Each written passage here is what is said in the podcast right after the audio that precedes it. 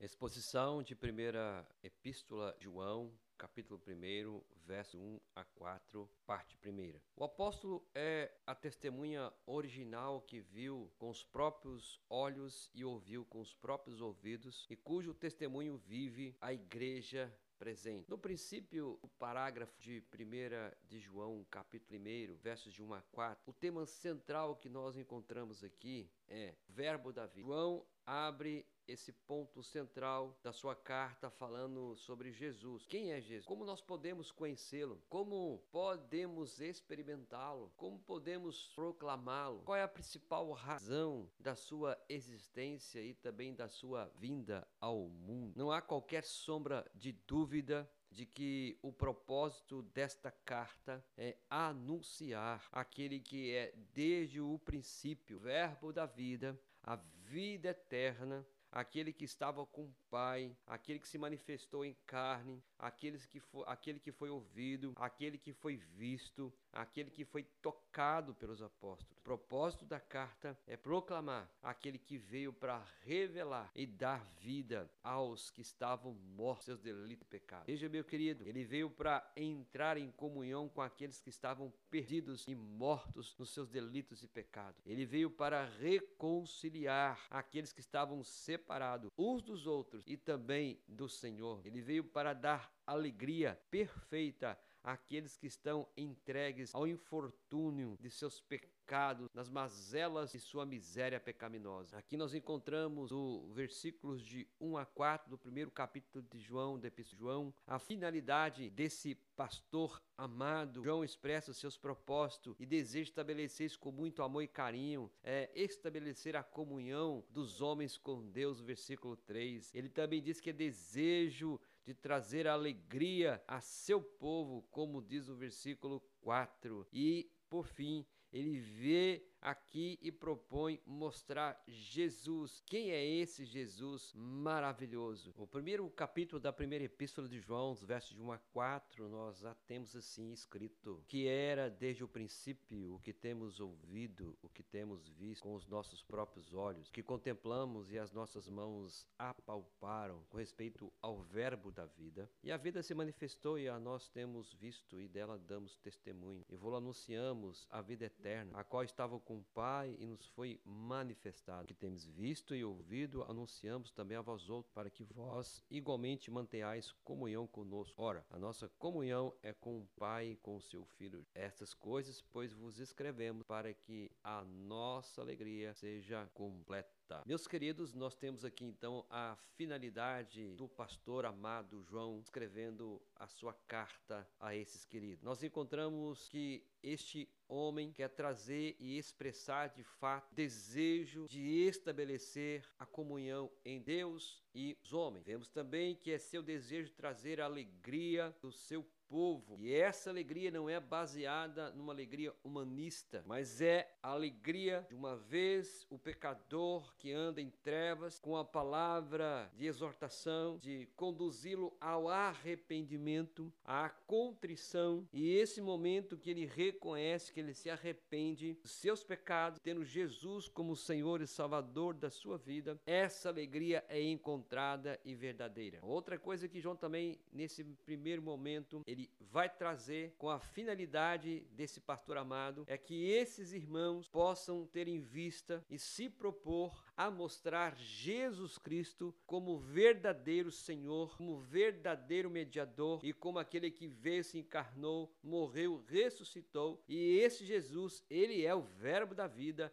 e a palavra da vida eterna. Essa é a finalidade de João, como pastor amado. Mas também eu vejo o direito e a mensagem do pastor amado de falar. E aqui João vai usar de fato algo grandioso. João diz que ele escutou a Cristo, João diz que ele viu a Cristo, João diz que ele pôde contemplar a Cristo. A mão, as mãos de João o tocaram. Então nessa nessa finalidade, nesse direito, nessa mensagem do pastor amado de falar, nós encontramos aqui um ponto muito importante que eu gostaria de trabalhar com você nesse primeiro momento, é a pré-existência do verbo Deus. O capítulo 1 da Epístola de João, o versículo 1 diz a expressão: o que era desde o princípio. O propósito de João é apresentar esse Jesus que não foi criado, que não só está estava no princípio, mas ele era desde o princípio. Ele não começou a existir. Ele é antes de todo o princípio. Ele é o princípio de todas as coisas. Ele não foi criado, ele é criador de todas as coisas. Ele não teve origem, ele é a origem de todas as coisas. Ele é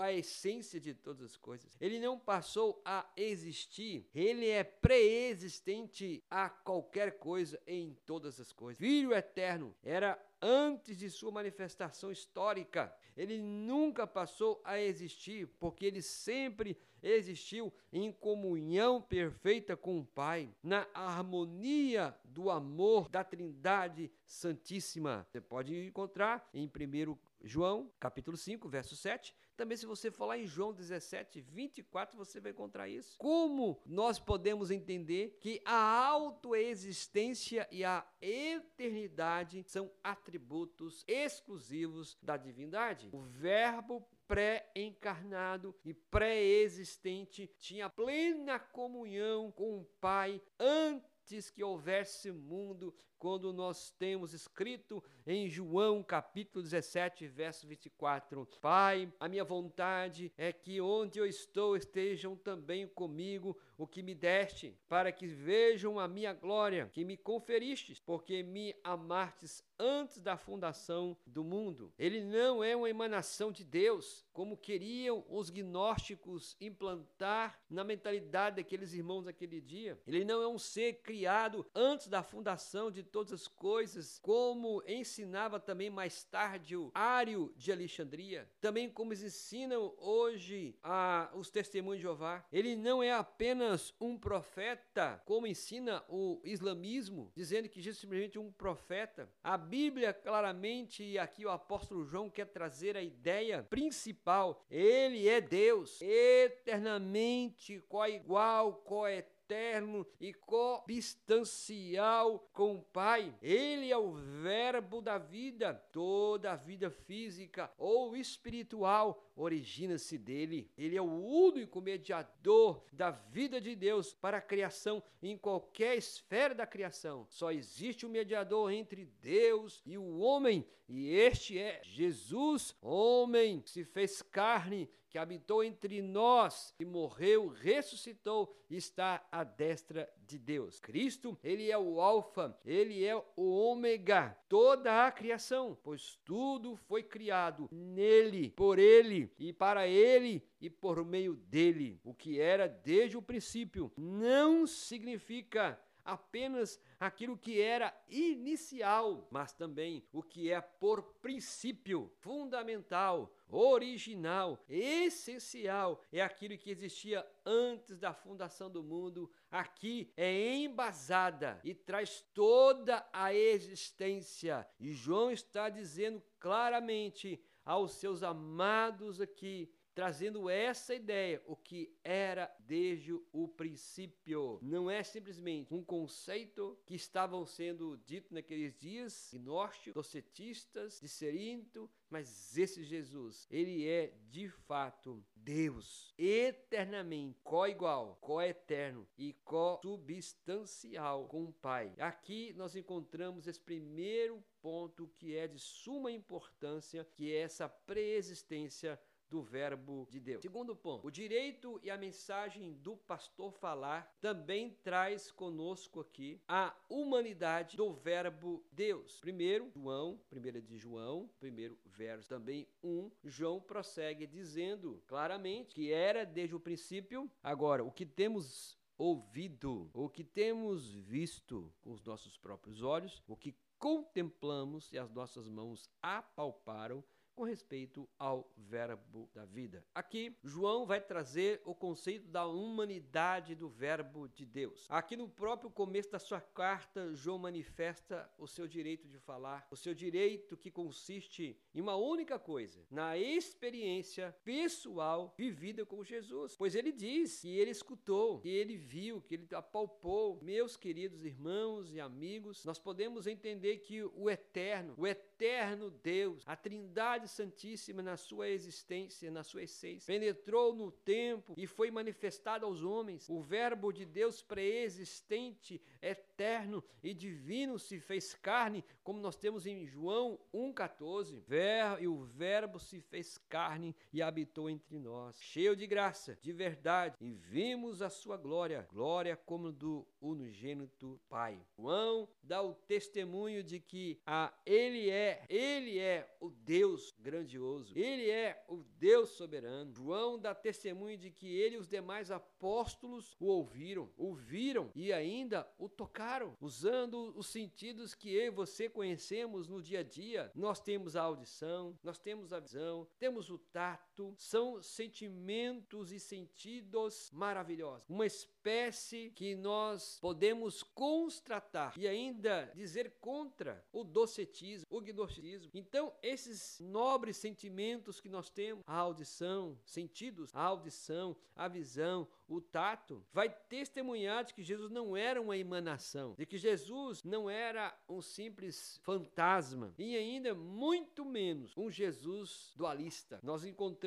o verbo grego que diz contemplamos. Contemplamos expressa uma ideia de algo tranquilo, intencional, constante ao objeto que está sendo visado. Mas qual é a diferença que nós podemos traçar entre ver a Cristo e contemplar a Cristo. João diz que o contemplou. Em grego, o verbo para ver, ele é o oran, significa simplesmente ver com o olhar e com os olhos do corpo. Mas quando nós encontramos aqui o verbo contemplar, que é o verbo fiasfai, significa olhar alguém ou algo com atenção até captar algo do significado e da significação dessa pessoa ou coisa. Veja que tamanha diferença. O verbo ver, simplesmente ver com os olhos, mas o contemplar é você olhar alguém com atenção, até você captar algo do significado e da significação daquela pessoa ou coisa. Assim falando, Jesus à multidão a respeito de João Batista disse-lhes que saísses a ver, lá em Lucas 7:24, o verbo lá é o verbo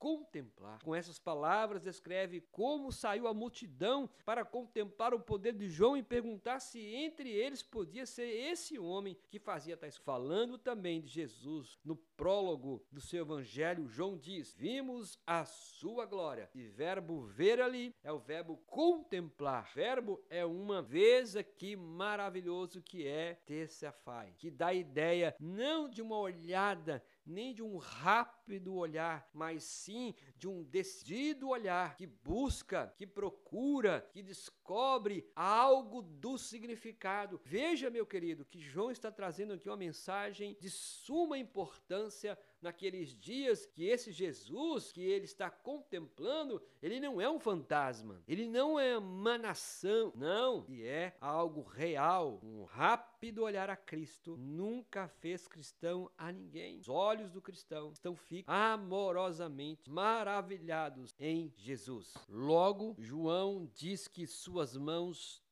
tocaram verdadeiramente a Cristo. Lucas narra como Jesus retornou aos seus discípulos logo depois de ressuscitar dos mortos e lhes disse: Vede as minhas mãos e os meus pés. Quem sou eu que sou eu mesmo? Apalpai-me e verificai, porque um espírito não tem carne nem osso. Como vedes, eu estou aqui, eu tenho. Lucas 24, 39. Certamente, João esteja aqui pensando nas pessoas chamadas docetistas. Os docetismos, docetismo pregava essa essência de Deus como simplesmente uma aparência fantasmal, a tal ponto espiritualizada que negavam que Jesus teve alguma vez um corpo de carne e sangue. Ao contrário, sustentavam foi só uma aparição fantasmal em forma humana. Negavam-se a crer que Deus, Espírito puro, pudesse jamais manchar-se tomando carne forma humana. Não poderia se tornar. Mas aqui João insiste em que Jesus que ele tinha conhecido, esse Jesus que ele tinha conhecido, era verdadeiramente um homem entre os homens. Para João, não havia nada no mundo mais perigoso que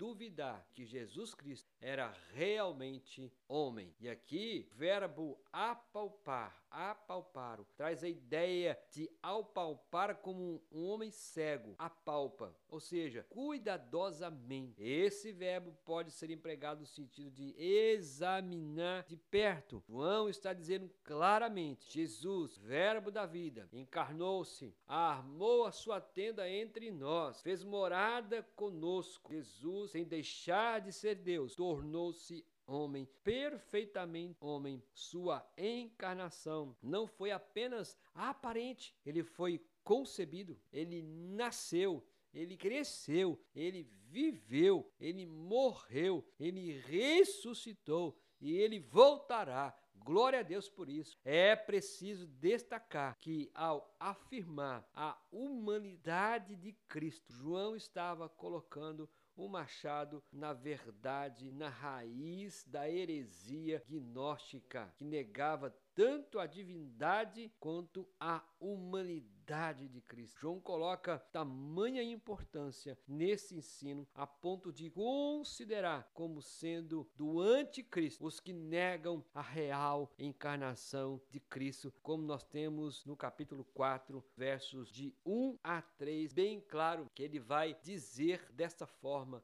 Amados, não deis crédito a qualquer espírito, antes provai os espíritos se procedem de Deus, porque muitos falsos profetas têm saído pelo mundo afora. Nisto conheceis o Espírito de Deus. Todo espírito que confessa que Jesus Cristo veio em carne é Deus. Todo espírito que não confessa a Jesus não procede de Deus. Pelo contrário, este é o espírito do anticristo, a respeito do qual tendes ouvido que vem e presentemente já está no mundo. Veja que João de fato está mostrando que Jesus, ele é o verbo se encarnou. Se a morte de Cristo na cruz e a sua ressurreição não, for, não fossem fatos concretos, fatos reais, então a nossa fé seria vã. E ainda assim estaríamos, estaríamos mortos ainda em nossos delitos e pecado. Como você tem lá em 1 Coríntios, capítulo 15, versos 14 e 15. A encarnação de Cristo é a pedra fundamental onde se apoia o cristianismo. Negando a encarnação, os falsos mestres estavam, na verdade, atacando todas as doutrinas centrais do cristianismo. Uma delas, a encarnação, a ressurreição de Cristo Jesus. Queridos irmãos, amigos e ouvintes, a mensagem de João se referia a Jesus Cristo. E de Jesus Cristo tinha três coisas muito importantes a dizer. Primeiro, Jesus foi desde o princípio. Quer dizer que em Jesus Cristo a eternidade penetrou no tempo. E em Jesus Cristo, o Deus eterno entrou pessoalmente no mundo dos homens. Segundo, insiste que essa entrada no mundo dos homens, ela é real, foi real. Insiste em que Deus tomou sobre si a verdadeira condição humana. Deus não, não representou o papel de homem. Fez-se homem, ele se fez homem no sentido mais literal da palavra. Terceiro, mediante essa ação, chegou aos homens a palavra de vida, o Verbo que se encarnou. Chegou aos homens a palavra de vida, que traz a vida, a palavra que pode mudar a morte em vida, que pode trazer a existência, a autêntica vida para o homem. João define o Verbo de Deus como o Verbo da vida vida. Para João, Jesus não é apenas o doador da vida, ele não é apenas o doador da vida, ele é a própria essência de toda a vida. E a vida se manifestou e nós a temos visto, e dela damos testemunho e vou lá anunciamos a vida eterna. 1 de João, capítulo 1, verso 2. Ele é o que dá a vida. Em Jesus e nele somente um homem pode vencer a morte e viver abundantemente, tanto agora como também na eternidade. Em Jesus, a própria vida de Deus jorra dentro de nós, como uma fonte que salta para a vida eterna. Aquele que de mim beber jamais terá sede, e ainda dele fluirão rios de água viva. Somente em Jesus podemos vencer também a morte. Onde está a morte, o teu aguilhão? Onde está a morte, a tua vitória? Aqui nós encontramos que em Jesus temos vida, não uma vida qualquer, mas uma vida abundante, uma vida eterna, uma vida que é cheia de água viva. Quando João usa a expressão verbo da vida, emprega uma palavra bem conhecida dos, no contexto daqueles queridos irmãos. E a palavra verbo da vida é a palavra conhecida dos gregos. A palavra grega significava verbo, palavra. A filosofia grega afirmava a existência do Logos, um princípio racional e impessoal que governava o universo e o destino dos homens. Veja, quando João emprega o verbo da vida, a palavra verbo, palavra, os seus ali irmãos, do contexto dessa carta, eles sabiam que era o verbo, a palavra, que era grega, que dava a ideia da existência desse logos, dessa palavra, princípio racional, princípio pessoal, que governava o universo e o destino dos homens. Apesar de João usar essa palavra conhecida aos seus leitores, ele dá uma ideia muito importante. Se para os gregos logos era um princípio impessoal, logos para João é uma pessoa, é Jesus, e é aquele que executa os planos divinos. Meus irmãos e queridos amigos, João traz a vida e luz aos homens, dizendo que esse Jesus, esse Jesus se encarnou. O Logos que João apresenta não pode ser aprendido apenas pelo intelecto ou pela gnose, pelo conhecimento gnóstico. Não é também destinado apenas para uma elite espiritual naqueles dias que estavam entendendo que já alcançaram. Aqui João chama a mensagem do evangelho de a palavra de vida. Várias vezes no Novo Testamento o Evangelho é chamado uma palavra. E é exatamente interessante apreciar as diversas relações com que ele usa essa palavra. Veja bem, no Novo Testamento nós temos para essa palavra de vida esses significados. Na maioria dos casos, a mensagem do Evangelho chama-se palavra de Deus. A palavra de Deus. Nós encontramos em alguns textos, por exemplo, Atos 4, 31, Atos 6, 2, 7. E aqui não é uma palavra, não é humana, não é algo descoberto não é produto da mente do homem ou de pensamento, não é uma especulação humana, é uma palavra que provém de Deus e ele fala porque ele se revela. Segundo, muitos, frequentemente, a mensagem do Evangelho também se denomina palavra do Senhor, Atos 12, 24, Tessalonicenses 1, 8. Nem sempre há certeza se a palavra aqui se refere à palavra de Deus ou de Jesus, mas uma coisa é certa, é uma mensagem Deus traz, que não poderia enviar a homem a não ser pela revelação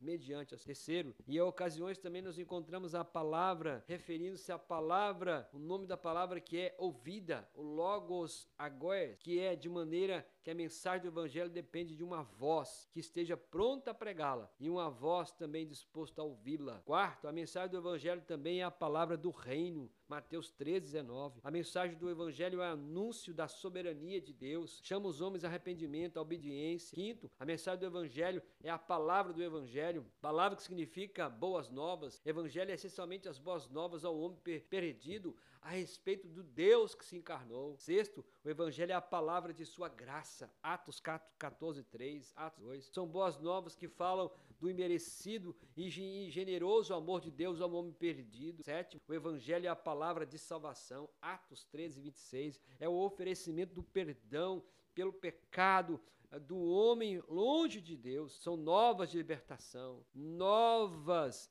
de alegria. Também o oitavo evangelho é a palavra de reconciliação, 2 Coríntios 5, 19. Anuncia que o homem Jesus esse Jesus que se encarnou, que habitou entre nós, nós podemos ser reconciliados com Deus através dele. Nono, o Evangelho é a palavra da cruz, 1 Coríntios 1,18. No coração do Evangelho há uma cruz sobre a qual se manifestam os homens. Ali, a definitiva vítima pagando o meu pecado e o seu pecado sobre ele. Ele levou todas as nossas dores. E não é como Serinto dizia, o Cristo que estava naquela cruz, ali era só o carnal. Não, ali nós temos um homem, Jesus, e também o Deus que, que morreu por nós. Décimo, o Evangelho é a palavra da verdade, 2 Coríntios 6, 7, Efésios 1, 13. Não é necessário conjecturar, andar, tatear, pois a Bíblia diz que Jesus nos trouxe a verdade a respeito. A palavra é a verdade. Décimo primeiro, o Evangelho é a palavra de justiça. O poder do Evangelho capacita o homem agora não a mais ser justo em si mesmo, mas Cristo nos torna justo pagando o pecado por mim. Décimo segundo, o Evangelho são as palavras sãs, a sã doutrina doutrina, 2 Timóteo 13, é o antídoto que defende o homem do veneno do pecado. É a medicina que derrota a enfermidade. Décimo terceiro e último, o evangelho é a palavra de Filipenses 2,16. Mediante o poder do evangelho, o homem é libertado da morte e é capacitado para participar da vida. E vida essa que só podemos encontrar em Jesus. Então, quando João chama aqui o evangelho de a palavra de vida, João quer trazer esse conhecimento que pode mudar toda a a história dos seus leitores. Concluindo, que Deus possa abençoar a sua vida e que você possa aqui lembrar: Jesus, desde o princípio, esse Jesus Cristo que é a eternidade, penetrou no tempo, e esse Jesus eterno entrou pessoalmente no mundo dos homens para que eu e você pudéssemos ter vida e também que você possa lembrar que a entrada de Jesus nesse mundo insiste que foi real, insiste que ele tomou sobre si a condição humana para que pudesse representar a minha vida, a sua vida, pagar a minha dívida e a terceiro, mediante tudo isso, ele chega aos homens com a palavra de vida, a palavra que é vida, a palavra que traz vida, a palavra que pode mudar a morte em vida. E você tem a verdade que se encarnou. E você tem a verdade revelada através das sagradas e Senhor, obrigado, porque mesmo sendo pecadores, o Senhor enviou o teu único filho para morrer na cruz por nós, sendo ainda pecadores. Obrigado, muito obrigado. Deus Pai, Deus Filho e Deus Espírito Santo, Trindade Santíssima, muito obrigado pelo amor, pela generosidade de podermos contemplar, de podermos ver e ouvir as palavras dos irmãos que andaram com o Senhor. E cada um possa crer, Senhor, nesse dia, que o Senhor é o Deus desde o princípio pré-existente. E ainda assim, um Deus que se fez homem habitou entre nós. Em nome de Jesus nós somos gratos. Amém.